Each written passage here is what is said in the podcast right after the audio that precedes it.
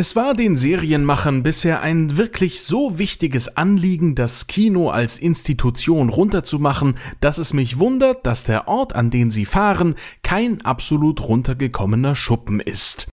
Monty fährt die Kinder und Stefano zum Murnau Cinema, benannt nach einem berühmten deutschen Stummfilmregisseur, dessen bekanntester Film Nosferatu eine Symphonie des Grauens ist und der mit Vornamen zufällig genauso heißt wie meine Brüder.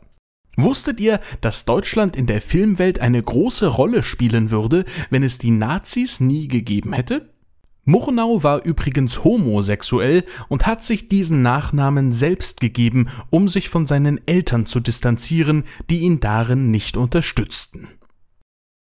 Gezeigt werden an diesem Abend die Filme Zombies in the Snow, eine tolle Wahl für ein Baby Monty, und Men in Beige, eine Anspielung an den Film Men in Black, einer der größten Kracher von Barry Sonnenfeld. Links neben dem Kino befindet sich mit dem Party Palace ein weiteres Geschäft, bei dem ich mir die Besprechung mit den Szenenbildnerinnen richtig gut vorstellen kann. Hey Leute, wir brauchen noch ein Geschäft neben dem Kino. Schlag mal was vor. Gern. Wie wäre es mit einer Patisserie? Viele wunderschöne Kokosnusstorten oder äh, ein Anglergeschäft mit Harpunenkanonen. Darf ich fragen, wie oft der Laden zu sehen sein wird? Hm, ja, also eigentlich haben wir da nur eine Einstellung. Was? Okay, dann Partybedarf. Äh, wir ballern einfach das gesamte Schaufenster mit Luftballons voll, damit niemand reinschauen kann. Das Vordach des gut besuchten Kinos ist mit mannigfaltigen Lichtquellen bestückt, die zwei rote Eingangstüren und einen dunkelgrünen Ticketschalter beleuchten. In diesem sitzt ein älterer Herr mit weißen Haaren und Halbglatze, dessen rote Uniform eher an einen Offizier oder einen U-Boot-Kapitän erinnert. Über ein Corona-konformes Sprachsystem in der Glasscheibe bedient er eine Oma, die vor unseren Helden in der Schlange steht.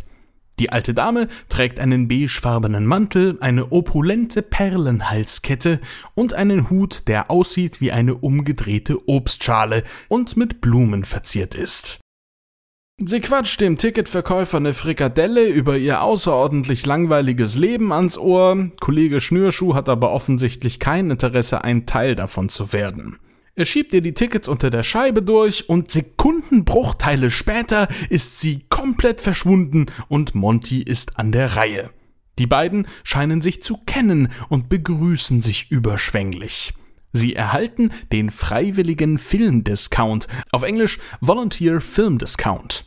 Discount ist ein Wort, das auf Deutsch Rabatt heißt, und ich kann mir nur einen Grund denken, warum das nicht übersetzt wurde. Lippensynchronisation. Es ist der 10. Mai um 19 Uhr. Das Jahr steht natürlich nicht auf dem Ticket und obwohl es sich bei den gezeigten Filmen um ein Double Feature handelt, steht auf den Tickets nur der Name Zombies in the Snow. Anscheinend kosten alle Tickets jeweils 40 Cent, weshalb Monty sich die Erwähnung hätte sparen können, dass er mit einem weiteren Erwachsenen und drei Kindern da ist. Ein Double Feature besteht übrigens meist aus einem sehr begehrten Film, der gemeinsam mit einem oft etwas kürzeren, unbeliebteren Film gezeigt wird. Absurderweise scheint hier Zombies in the Snow der Hauptfilm zu sein. Im Eingangsbereich des Kinos steht die Oma am Stand für erfrischende Snacks und gönnt sich eine kleine Tüte Popcorn. Außerdem gibt es Erfrischungsgetränke, Donuts, Hotdogs, Gummibärchen und Schokolade diverser Hersteller zu kaufen. Die Wand hinter dem Stand sowie die Uniform der beiden Mitarbeiter ist rot-weiß gestreift. Vermutlich, damit man den Snackstand auch bei starkem Nebel finden kann. Beide Mitarbeiter tragen außerdem eine rote Kappe, die mit einem schwarzen Gummiband unter ihrem Kinn am Kopf befestigt ist, als wären sie eigentlich Concierges in einem vornehmen Hotel. Im Gegenschuss, ein Wort, das hier bedeutet, das Kamerastativ rotierte galant um die Längsachse, sehen wir, dass sich der Stand direkt hinter den Eingangstüren befindet, durch deren Rechte die Weisen Stefano und Monty hereintreten. Stefano bietet an, Popcorn für alle zu kaufen und besteht darauf, dass der Rest der Gruppe sich bereits auf ihre Plätze setzen soll. Im Kinosaal sitzen erstaunlich wenig Leute, dafür, dass vor dem Kino und im Eingangsbereich so viel los ist. Alles in diesem Saal ist rot, wie es sich für ein klassisches Kino gehört. Im Saal herrscht offensichtlich freie Platzwahl, weswegen Monty die siebte Reihe rechts von der Mitte als beste Plätze vorschlägt. Dies war auch die Überzeugung der Mutter der Baudelaires. Leider sitzen sie dort ausgerechnet zwei Reihen vor der Obstschalen-Oma, allerdings nur, wenn man sie von vorne betrachtet. Im Gegenschuss ist die Oma hinter Violet nämlich erneut in Sekundenbruchteilen verschwunden. Jetzt ist sie da, jetzt ist sie weg. Da, weg. Da. Welche Kräfte hat diese Frau? Monty klärt die Kinder darüber auf, dass Filme genauso lehrreich sein können wie Bücher und er ihnen am heutigen Abend eigentlich ganz besonders fortgesetzt frequentiertes Wissen vermitteln wollte. Doch leider ist Stefano am Stissel, weswegen er das doch lieber sein lässt. Der Mann mit Bart, aber ohne Haare, eine Bezeichnung, die hier Stefano meint, betritt den Saal mit einer riesigen Popcorntüte und schaut in jeder Reihe nach, ob seine Opfer darin vielleicht sitzen. Das machen Leute allerdings oft erst so, wenn der Saal schon dunkel ist. Stefano muss durch die Brille wirklich enorm eingeschränkte Sicht haben. Als er die Gruppe erreicht, will Presley Smith mal ganz dringend zu ihrer Mami und fängt an zu weinen. Zum Glück kann gerade noch rechtzeitig umgeschnitten werden. Es stellt sich raus, dass die große Popcorn-Tüte nur für ihn allein bestimmt ist, eine weitere kleine ist für die anderen. Voll fies. Wir alle wissen aber auch, wie arm Graf Olaf ist und kennen die Popcornpreise im Kino. Der Gag ergibt leider wenig Sinn. Vor der Bühne des Saals befindet sich eine Uhr, die 20 nach 7 anzeigt. Offensichtlich kamen die Baudelaires zu spät und die exzessive Werbung ist bereits vorbei.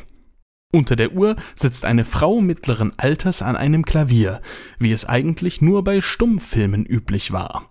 Die Oma hinter der Gruppe pscht sie unhöflich an, sie will den roten Vorhang sehen. Doch wenige Sekunden nach ihrer Ermahnung öffnet sich dieser tatsächlich und das Licht im Saal geht aus. Der falsche Filmverleih präsentiert einen Film von Gustav Sebald, dem ehemaligen Assistenten Montgomerys, und Monty zieht wie auf Kommando ein Fernrohr aus der Tasche, während Klaus mit Olafs kleiner Popcorn-Tüte Gewichtheben spielt. Hoch, runter, hoch, runter, hoch, runter, hoch. Als der mittlere Baudelaire das Fernrohr bemerkt und fragend schaut, vertröstet ihn der Schlangenforscher auf später. Im Opening-Title des Films hängt ein Mond an zwei Schnüren hinter einer verschneiten Berglandschaft. Gustav macht den Schweiger und spielt offensichtlich auch die Hauptrolle am Film. An seiner Seite ist Jacqueline zu sehen, die Sekretärin von Mr. Poe. Sie war ebenfalls für die Untertitel zuständig, bei deren Einblendung sich ein kleiner Filmfehler eingeschlichen hat. Ihr Name endet nämlich auf L, Y, N und nicht auf Line, wie man zum Beispiel auf dem Filmplakat sehen kann. Unter ihrem nebensächlichen Namen ist allerdings auch ein Produktionscode zu sehen. Sass. Die beiden Figuren heißen Rolf und Gerta und stehen auf dem Marktplatz eines kleinen Dörfchens, hinter ihnen ein Pferd, das aussieht wie eine Kuh. Sie trägt ein Dirndl und ein pelzbesetztes Jäckchen, er einen dickeren Anzug. Gemeinsam bauen sie einen Schneemann, um die Gründung ihres Dorfes zu feiern. Warum auch sonst? Was genau ist die Funktion von Gummienten? Monty stellt während der ersten Szene begierig den Produktionscode auf seinem Fernrohr ein, das neben Zahlen auch römische Buchstaben, Sternzeichen, nordische Runen und andere weirde Symbole zeigt. Der Film wurde nicht synchronisiert. Im Original fragt sich Klaus, warum bei einem englischen Film Untertitel gezeigt werden. In der deutschen Synchro wird dies zu einem wenn wir die Sprache des Films verstehen. Monty entgegnet ihm, dass nur die besten Filme Untertitel haben und die Oma hinter ihnen beschwert sich über ihr Geflüster. Violet meint, Jacqueline bereits gesehen zu haben, kann sich aber nicht erinnern, wo. Tatsächlich haben sich ihre Wege bereits bei der himmlischen Hochzeit gekreuzt. Dabei stand allerdings Gustav direkt neben ihr und den erkennt sie nicht.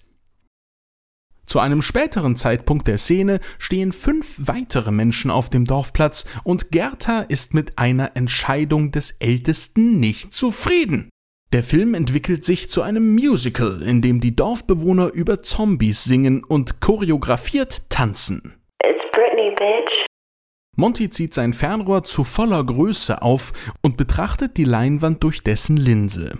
An deren Seiten befinden sich Steampunk-mäßige Skalen, die antriebslos hin und her torkeln und keinerlei Funktion zu haben scheinen. Die meisten Lettern der fast bildfüllenden Untertitel werden durch das Fernrohr aber unkenntlich und ergeben durch die verbleibenden Buchstaben eine Botschaft. Hallo, Monty. Er notiert sie sich auf der Rückseite seines Tickets. Immer wenn das passiert, erzeugt der Film einen hohen Piepton und zeigt in der oberen rechten Ecke ein blinkendes Logo der VfD Geheimorganisation. Da Olaf selbst Mitglied dieser Organisation war, sollte er dieses Prozedere eigentlich kennen und nicht sehr langsam Verdacht schöpfen. Gefahr! Nimm die Kinder! Der Film wird folgend in Ausschnitten gezeigt. Die Zombies brechen ins Dorf ein, sagt Rolf, aber natürlich sieht man sie nie. Gerda flieht auf dem Kuhpferd zu einem sicheren Zufluchtsort und Rolf sagt seine letzten Worte, während er leidend am frisch gebauten Schneemann lehnt. Mit auf die SS Prospero nach. Olaf faked einen Nieser, verschüttet Popcorn und steht auf, um Neues zu holen. Er bleibt dabei sehr lange vor Monty stehen, um ihm das Ende der Botschaft vorzuenthalten. Es sollte eigentlich nicht so schwer sein, herauszufinden, wohin das Schiff SS Prospero, bei dem SS für Steamship, also Dampfschiff steht, als nächstes fährt. Es wird ja wohl nicht Montys privates Schiff sein und er wird dem Kapitän auch nicht vorschreiben dürfen, welches Ziel er als nächstes anzusteuern hat. Das Schiff ist übrigens nach der Hauptfigur aus Shakespeares Der Sturm benannt, in dem Stefano der besoffene Butler des Königs von Neapel ist. Zusätzlich zu Olaf sorgt Obstoma für Chaos und beschwert sich, dass er ihr im Bild steht. Tut er aber gar nicht. Hinter ihm ist einwandfrei zu erkennen, wie Rolf im Ballettkleid seiner Mutter stirbt und die Alte sitzt deutlich versetzt zu Monty. Stefano steht also weder im Licht des Projektors noch zwischen der Oma und der Leinwand. Als Stefano am Popcornstand ankommt, müssen wir mit Erschrecken feststellen, dass die beiden Zwillingsomas die echten Popcornverkäufer offensichtlich überwältigt und ihre Rollen eingenommen haben. Zunächst wollen sie Stefano wie einen normalen Kunden bedienen und erkennen Olaf erst, als er seine Brille abnimmt. Man sieht es in dieser Szene sehr schlecht, aber die beiden echten Verkäufer befinden sich bei Bewusstsein, doch gefesselt und geknebelt hinter dem Verkaufstresen. Und man kann sie als Kunde des Kinos theoretisch super easy durch die Glasscheibe erkennen. Sie winden sich zwar, aber machen aus unerfindlichen Gründen keinen Ton. Zusammen mit seinen Schergen hat Olaf die Operation Schnappt Monty geplant und möchte sie weiterhin ausführen, auch obwohl sich der Handlungsort geändert hat. Er gibt ihnen keine weiteren Anweisungen, außer der Erwähnung, dass FF dem Herpetologen gerade eine Botschaft zukommen lassen möchte. Ich bin mir wirklich sehr, sehr sicher, dass dies auch einfacher möglich gewesen wäre, aber Wer bin ich denn schon, dass ich mich da einmische? Rolf erwacht nach seinem Tode als Zombie aus dem Schneemann, als Stefano zurückkehrt und seinen Platz einnimmt. Monty faked, dass er pinkeln muss und bittet den Schurken höflich auf die Kinder aufzupassen. Wäre die Serie eine Schachpartie, könnte man nun davon sprechen, dass Stefano gefesselt wäre. Eine Formulierung, die hier bedeutet, er kann seinen Platz nicht verlassen. Als er es trotzdem versucht, weisen Violet und Klaus ihn darauf hin, dass nun der Springer die Dame schla. Also, dass er gefälligst auf seinem Platz zu bleiben habe. Verdammte Horror-Musicals! Er muss sich nun ganz auf sein Ensemble verlassen. Die bleichgesichtigen Frauen blicken Monty hinterher, der sich natürlich nicht auf die Toilette begibt, sondern den Vorführraum des Kinos aufsucht. Die Zombies auf dem Filmplakat, an dem er vorbeiläuft, sind lediglich als Schemen dargestellt, um kleine Kinder nicht zu erschrecken, die sich vielleicht andere Filme anschauen wollen. Ein Schwank dazu aus meinem Leben. Als ich mit meinen Eltern 2004 Der Wichser im Kino schaute, hatte ich noch wochenlang Albträume davon. Aber nicht von der Figur mit der Totenkopffresse im Film, sondern von den totenkopfförmigen Eiswürfeln im Prospekt. True Story. Durchsichtige Schädel sind auch bis heute nicht wirklich mein Cup of Tea. Naja. Mini-Synchronisationsfehler bei den alten Ladies. Als sie sich über ihre Mutter unterhalten, entgegnet die eine mit einem Aha, als hätte sie eine andere Mutter gehabt. Korrekt wäre hier ein zustimmendes Aha gewesen. Gemeinsam reißen sie einen roten Molton-Vorhang von seiner Stange, den man auch sieht, als Monty an ihm vorbeiläuft, sich aber hier weiter vorne, fast neben dem Imbissstand befindet. Die aktuelle Filmszene des Horrormusicals wirkt ehrlich gesagt, als wäre sie vom Anfang der Handlung, da Rolf auf einmal wieder unversehrt neben Gerda steht. Ich kann also nur interpretieren, dass er von der Zombie-Krankheit geheilt wurde oder gar nicht erst gestorben ist. Vielleicht hat das Tütü seiner Mutter ja heilende Kräfte. Die Uhr im Kinosaal ist übrigens stehen geblieben und zeigt immer noch 19.20 Uhr. Der Vorführraum des Kinos ist dunkel und wird nur von wenigen Lampen erhellt. Monty hat seinen Schlapphut über den Lichtschalter gehängt und schaut mit dem Fernrohr durch ein Fenster neben dem Projektor nun von oben auf den Film, während der Ticketverkäufer einzelne Bilder der Filmrollen betrachtet und neu einzulegen versucht. An der Wand hinter ihnen befinden sich DIN A4-Poster der aktuellen und anderer Filme sowie zwei verschiedene leere Filmrollen. Im Vordergrund und am unteren Bildrand stehen mehrere Projektoren und andere Filmrollen. Plötzlich spult der Film zu der Stelle zurück, als ein Zombie aus dem Schneemann bricht und Gerta ohrenbetäubend schreit. Lässig dreht Stefano sich zum Vorführraum um und blickt erzürnt hinauf. Peru. Monty erkennt das Wort, checkt die Botschaft aber erst, nachdem er es ans Ende der Nachricht schreibt. Wir haben blau und schlau gelöst. Wir haben blau und schlau gelöst. Wir haben blau und schlau gelöst, denn wir sind ganz schön schlau. Aus Gründen gehen die beiden dann erstmal in den Kinosaal und stellen sich auf der Empore vor das Fenster zum Vorführraum, durch das man übrigens eine beachtliche Sammlung an Scheren erkennen kann. Der Ticketverkäufer verkauft alle Arten von Tickets und so auch welche für die SS Prospero. Monty erhält ein einziges Ticket für die erste Klasse, das die Überfahrt für vier Personen ermöglicht. Auch auf diesem Ticket sind keine Namen angegeben, was bedeutet, wer auch immer dieses Ticket in den Händen hält, ist der Hauptmann der wilden 13. Monty reißt das Ticket selbst heraus und wir bemerken an den Kinopreisen oben im Bild, dass der Preis auf dem Kinoticket mal wieder ein Filmfehler war. Absolut kein Verständnis dafür, weil beide Gegenstände von der gleichen Abteilung hergestellt wurden. Oder ist es etwa so, dass die 40 Cent nur der Preis des Papiertickets sein sollen? Die kosten alleine schon. Auf dem Preisschild steht 4 Euro. Ja, ja, für das Preisschild. Aber die Mäntel kosten 1000 Euro. Pro Stück.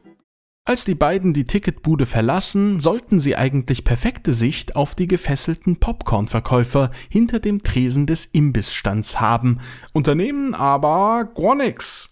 Monty geht strammen Schrittes zurück in den Kinosaal und wird von den Zwillingsomis mit dem Vorhang verfolgt, die die letzten Minuten anscheinend kurz schlafend im Stehen verbracht haben, als Monty den Vorführraum verließ, die Empore betrat, die Empore verließ und an ihnen vorbei zur Ticketbude ging.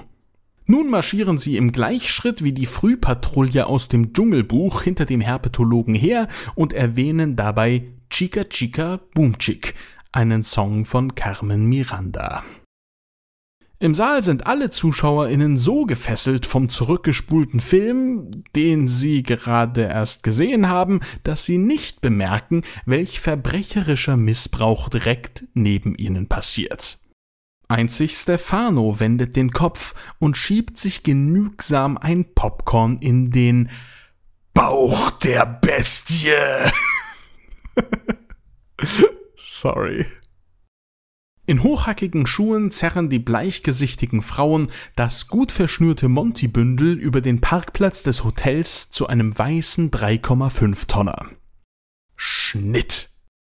Und jetzt sehen wir endlich die beiden Eltern wieder. Sie lassen sich gerade anderswo in ein unterirdisches Tunnelsystem herunter. Zuletzt sahen wir sie in einer Gefängniszelle, auf deren Boden sich der Eingang zu einem FF-Tunnel befand. Anhand der Worte der Mutter ist aber davon auszugehen, dass diese Szene nicht direkt danach spielt. Theoretisch könnten sie sich nun unter der Zelle befinden, haben aber mit dem gebauten Wurfanker und dem Molotow-Cocktail zwischenzeitlich vermutlich noch etwas Chaos verursacht. Lemony Snicket verdeutlicht, dass es sich um eine Parallelhandlung zur Handlung im Kino handelt, was bedeuten würde, dass die beiden Eltern vier Monate lang in dieser Zelle saßen, obwohl Molotow-Cocktail und Wurfanker bereits fertig gebaut waren. Um einen Molotow-Cocktail zu benutzen, muss man ihn übrigens anzünden, und ich finde es seltsam, dass die beiden zur Vorbereitung ihrer Flucht ein Feuer gelegt haben sollen. Die beiden haben keine Ahnung, wo sie sich die letzten Monate befanden und folgen dem Tunnel bis zu einer runden, schweren Stahltür. Offensichtlich hatten sie nie Kontakt zu Einheimischen, weil sie davon ausgehen, sich immer noch in den USA zu befinden. Erschüttert müssen sie jedoch feststellen, dass sich hinter der Tür nur ein schmaler Vorsprung befindet und sie in einer Schlucht stehen, deren Hänge moosbewachsen sind und an deren Grund ein reißender Fluss fließt. Zu ihrer Linken befindet sich ein rauschender Wasserfall und die Mutter ist sich sicher, so etwas gibt es nur in Peru. Zurück im Kino weht lockerer Schnee von einer Fläche, auf der in Serifenschrift die Buchstaben Fin gezeichnet wurden. Das ist das peruanische Wort für Ende. Eine Hand mit fünf Fingern hinterließ auf den Lettern zudem dünne Kratzspuren. Im Buch wird übrigens erwähnt, wie der Film endet. Gerda kann die Zombies überreden, die Dörfler nicht mehr zu fressen, und sie feiern gemeinsam das Maifest. Das Licht im Kino geht wieder an und die Leute verlassen den Saal. Wie es sich gehört, schüttet Olaf den Rest seines klebrigen Popcorns neben sich auf den Boden, damit die Leute, die den Saal später aufräumen, auch ein bisschen was zu tun haben. Die werden ja nicht umsonst bezahlt. Dabei hat er jedoch ein entscheidendes Detail vergessen. Es kommt noch ein Film. Das hier ist ein Double Feature. Es ist nur kurz Pause, damit die Rolle gewechselt wird. Gleich geht es weiter. Es ist allerdings verständlich, dass die Weisen den zweiten Film nicht mehr sehen wollen, da ihr Vormund nun schon wirklich eine beachtliche Zeit fehlt. Besorgt rufen sie ihn, als sie den Eingangsbereich erreichen, doch antworten tut ihnen nur Graf Olaf. Brutal zerrt er sie an den Ärmeln auf den Parkplatz, der sich rechts neben dem Kino befindet, wie man an einer Leuchtreklame an der Häuserwand hinter ihnen erkennen kann. Natürlich steht auf diesem Parkplatz auch eine komplett überfüllte Mülltonne und im Vordergrund des Bildes wird der weiße Transporter sichtbar. Und da erscheint Monty auf einmal von hinter diesem Wagen und stellt sich Stefano in den Weg, als wäre ihm nie etwas geschehen. Hinter ihm steht die Tür eines Eiswagens offen und auch sein eigenes Auto befindet sich auf diesem Parkplatz, was leider einen weiteren kleinen Filmfehler verursacht. Und zwar sind die Baudelaires von links zum Eingang des Kinos gelaufen, obwohl auch in dieser Einstellung die Höhe des Gebäudes darauf hindeutet, dass sich der Parkplatz rechts von ihm befindet. Wenn sich der Parkplatz tatsächlich in der Richtung befinden soll, aus der Monty hier kommt, wäre die Leuchtreklame komplett sinnlos, weil man das Kino beim Verlassen des Parkplatzes fast direkt vor sich sehen würde.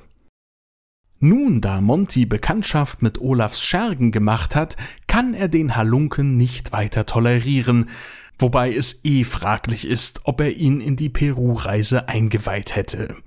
Die FF-Botschaft besagt eindeutig, dass die Kinder in Gefahr seien, und das hätte absolut nichts mit der herpetologischen Gesellschaft zu tun. Es wäre komplett absurd, diese beiden Bedrohungen immer noch nicht differenzieren zu können. Monty bittet die Kinder im Auto auf ihn zu warten und will Stefano in einem Mexican Standoff zur Rede stellen. Er spricht ihn an wie jemanden, den er kennt, und nennt ihn einen miesen Schauspieler, was wohl eine der schlimmsten Sachen ist, die man Olaf an den Kopf werfen kann. Schließlich kommt Monty zu dem Schluss, dass Stefano niemand anderes ist als ein Spion der herpetologischen Gesellschaft. Monty, reißen Sie sich zusammen. Ich hab's dir doch jetzt mehrfach gesagt. Es wäre komplett absurd. Hast du mir nicht zugehört? Sprechen wir es einmal gemeinsam. Es wäre, es wäre komplett, komplett absurd. Logisch. Nein! Mann! Ist das denn wirklich so schwer? Niemand interessiert sich für deine neue tolle Schlange. Oder zumindest hat das nichts mit Stefano zu tun. Du kennst den Typen persönlich. Und falls diese Verkleidung Teil der Various Fakery Disguises ist, was in Staffel 2 nicht eindeutig erwähnt oder gezeigt wird, solltest du sogar die erkennen. Ich äh, bin übrigens kein Fan, dass die Verkleidungen von der Geheimorganisation vorgegeben wurden, weil dann spätestens Tante Josephine die Bootskapitänverkleidung von Olaf erkannt haben müsste. Aber wer bin ich denn schon? Die Baudelaires hören im Auto nichts von dem, was Monty dem arglistigen Assistenten vorwirft. Dieser spielt das Spiel in seiner unermesslichen Schlauheit aber mit – er behauptet, überlistet worden zu sein, und Monty sagt Stefano das Schlimmste, was ein Chef zu seinem Assistenten nur sagen kann. Entweder packst du jetzt deine Tasche und fährst, oder du packst deine Tasche und gehst. Und Stefano geht. Mit gesenktem Kopf, doch entwickelt ein dämonisches Grinsen, sobald Monty sein Gesicht nicht mehr sehen kann. Als die Weisen und ihr Vormund den Parkplatz verlassen haben, öffnet Olaf die hinteren Türen des weißen Transporters, den er vorher natürlich so umgeparkt hat, dass die Leuchtreklame perfekt im Hintergrund zu sehen ist. Offensichtlich hat Olafs Ensemble ein eigenes Auto, in dem sie ihre Verkleidungen transportieren. Der Laderaum ist mit bunten Stoffen dekoriert. Links im Bild sehen wir eine Federboa, ein Wort, das für diesen Podcast ungewöhnlich tatsächlich keine Schlange meint. Olaf reißt den roten Vorhang von den beiden Frauen mit den bleichen Gesichtern, die Monty zwar gefesselt, aber weder geknebelt noch zu einem Päckchen verschnürt hat. Wir sehen die Baudelaires erleichtert in Dr. Montgomerys Auto. Sie wissen zwar immer noch nicht, was er zu Stefano gesagt hat, aber checken, dass es nicht reicht, Olaf alleine auf dem Parkplatz auf die Polizei warten zu lassen. Monty erwähnt den Ticketverkäufer, der Olaf im Blick haben soll und eventuell auch Monty befreite, als die Omas gerade nicht hingeschaut haben. Ebenso erzählt er den Weisen von Peru und seinem Vorhaben, mit ihnen dorthin zu fahren. Er deutet an, dass schon seine Eltern Mitglied der Geheimorganisation waren und erzählt, dass sie in Chimbote von Bord gehen werden, einer Hafenstadt im zentralen Peru. Vollkommen unskeptisch und fast schon ein bisschen verliebt sagt Klaus, dass sie mitkommen werden. Sein Charakter ist ein Konundrum der Esoterik, meine Meinung. Auf einer Karte zeigt Monty den Weisen mit einer Lupe, welche Route sie in Peru verfolgen werden. Natürlich nicht während er fährt, sondern nach einem kurzen Zeitsprung, als die Baudelaires schon gemütlich in ihren Schlafanzügen stecken. Klaus trägt dabei einen dunkelbraunen Morgenmantel mit großem karminroten Kragen und darunter ein Shirt mit Tieren Afrikas drauf. Unter anderem sind Elefanten, Giraffen und Löwen zu sehen. Sunny wurde in ein rosafarbenes Nachthemd mit Rosen gesteckt und Melina Weisman trägt mal wieder Modelkleidung, wie es sich für ein amerikanisches Kindermodel vor der Kamera gehört. Könnt ihr mir vorstellen, dass das sogar in ihrem Vertrag stand. Es handelt sich um ein olivgrünes Oberteil mit Stehkragen und darüber einen rosafarbenen Morgenmantel mit Schulterpolstern. Na dann gute Nacht, Melina. Sie befinden sich in der gemütlichen Sitzgruppe in der Mitte des Reptilienraums zwischen der Eingangstür und Montys Schreibtisch. Für jeden von ihnen ist eine wunderschöne Porzellantasse heiße Schokolade vorbereitet und auf dem Tisch steht eine Schüssel mit Marshmallows. Als Monty Sunny auf den Arm nimmt, behauptet er zwar, dass sich in den Tassen nur weitere Portionen Marshmallows befinden würden, aber dann würde es halt null Sinn ergeben, dass auf dem Tisch eine weitere Schale steht. Sunny hat alle ihre Marshmallows aufgefuttert, was ungewöhnlich ist, da sie ja eigentlich hartes Essen bevorzugt. Hell und klar steht der Mond am wolkenlosen Himmel über dem Heckenirrgarten und scheint in das offene Fenster des Schlafzimmers der Baudelaires, das sich demzufolge auf der linken Seite des Hauses befindet. Dieses Fenster konnten wir auch schon eher in der Episode am Tag erkennen. Zum ersten Mal sehen wir in der Mitte des Irrgartens eine schimmernde Statue stehen, die mit einem Fernrohr in den Himmel schaut. Die Baudelaires haben ihre Morgenmäntel ausgezogen und sitzen im Schein einer Tischlampe mit Mosaikglasschirm in ihren Betten, die eine hohe türkisfarbene Rückenlehne haben. Ihr Nachtschränkchen dazwischen ist eine Truhe mit Schmetterlingsmuster, auf der mehrere seltsame Boxen und eine Elefantenskulptur stehen. Sunny schläft in Violets Bett, auf dem auch Monty sitzt und ihnen eine gute Nacht wünscht. Er geht hinüber zu einer Kommode, auf der sich eine weitere Lampe befindet, sowie eine Schildkrötenskulptur, eine Reihe von 18 Heften im DIN A6-Format, ein gerahmtes Bild von einer Schildkröte und in einem Tontopf steht eine Pflanze. Darüber hängt außerdem das Bild eines Alligators an der Schlangentapete. Monty drückt an die Rückseite des Schrankes und gibt damit der Lichtabteilung das Signal, diese Lampe zu löschen. Sunny ist begeistert von seiner Freundlichkeit und Klaus legt seine Brille auf den Nachtschrank. Der Vormund der Weisen verlässt den Raum und schließt die Tür. Verträumt betrachtet er noch einige Sekunden das Bild des Flügels und denkt an bessere Zeiten. Die kreischende Leguanuhr schlägt Mitternacht. Alles war gut.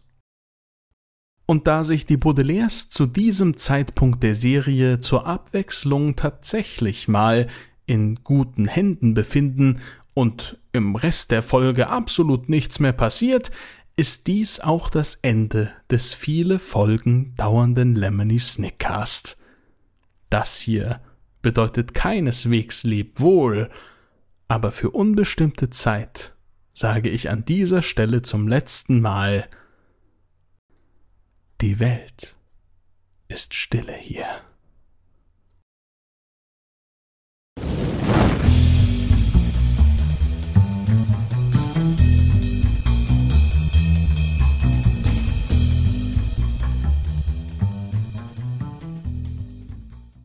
Diese Episode des Lemony Snickcast wurde präsentiert von Flatnix. Binge gleich los. Flatnix and Chill.